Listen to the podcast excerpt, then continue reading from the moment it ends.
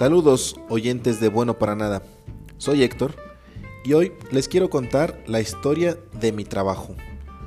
Una travesía que ha sido constante compañera durante décadas. Desde los tiempos en que mis únicas preocupaciones eran los exámenes finales, hasta hoy, donde enfrento desafíos de una escala completamente diferente.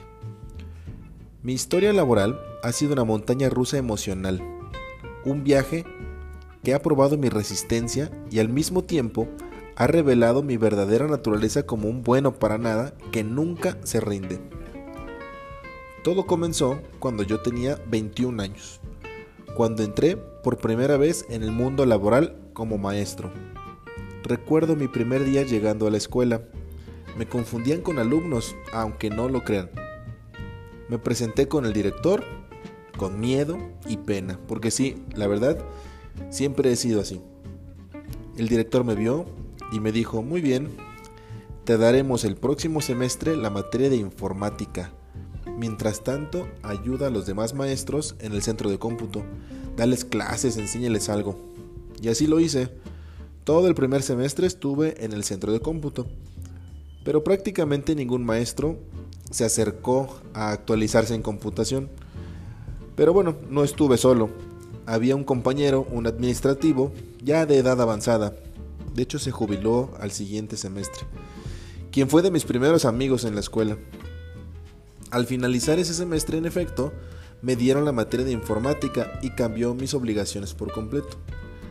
Recuerdo mi primer día frente a un grupo de estudiantes, ansiosos, sus ojos llenos de expectativas, y a lo mejor pensaron, ¿y este es maestro?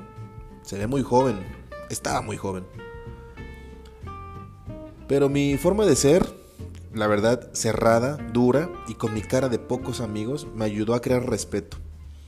Aprendí muy rápido que si desde el primer día de clases muestras seguridad y conocimientos, automáticamente los alumnos te respetan. Entonces, durante 10 años estuve en el aula compartiendo conocimientos y construyendo conexiones con mis alumnos. En esos años viví innumerables anécdotas, desde las risas compartidas en el aula hasta las lágrimas porque reprobaban. Cada día fue una lección y cada desafío una oportunidad para crecer. Podría contar muchísimas historias, pero el capítulo sería muy largo. Pero como la vida a menudo tiene un camino desconocido, llegó el momento de un cambio. Y no me van a creer, pero yo ya pensaba que necesitaba un cambio de actividad, un cambio real. Ya me sentía sin tantos ánimos de hacer lo mismo. Semestre tras semestre, ya eran muchos años. Y en 2014, el director que estaba en turno me llamó y me dijo, textualmente, ya me voy a jubilar y creo que tú tienes lo que se necesita para ser el próximo director. Esas palabras se me quedaron grabadas. Yo estaba listo para el desafío, pero el destino tenía otros planes. Mi representante sindical, aquel que se suponía tenía que apoyarme, pues digamos que me jugó chueco. Y terminó diciéndome, Héctor, ¿qué crees? Toda la gente quiere que sea yo. Y pues, ni modo, lo siento mucho. Y el puesto quedó fuera de mi alcance. Fue una lección dolorosa sobre la política en el trabajo y sobre cómo a veces la confianza puede ser nuestra mayor debilidad. Sí, me sentí mal. Sin embargo, la vida tenía preparada otra vuelta inesperada. Dos años después, en 2016, ese mismo maestro que me había quitado la oportunidad se acercó a mí y me preguntó si todavía quería la dirección. Mi respuesta fue un rotundo sí y se llevaron a cabo elecciones y esta vez la victoria fue mía. Así me encontré liderando la escuela desde 2016 hasta 2021, un periodo lleno de desafíos, logros y por supuesto lecciones valiosas. Aprendí muchísimo y crecí muchísimo. Durante mi tiempo como director, enfrentamos la pandemia que cambió la forma en que enseñamos y aprendemos. La incertidumbre se convirtió en nuestra compañera constante y cada decisión que tomé tenía un peso adicional. Me negué a ceder ante las adversidades, encontré fuerza en la comunidad en los maestros comprometidos y en los estudiantes resilientes que enfrentaron el aprendizaje a distancia con valentía y determinación. En 2021, mi carrera tomó otro giro inesperado.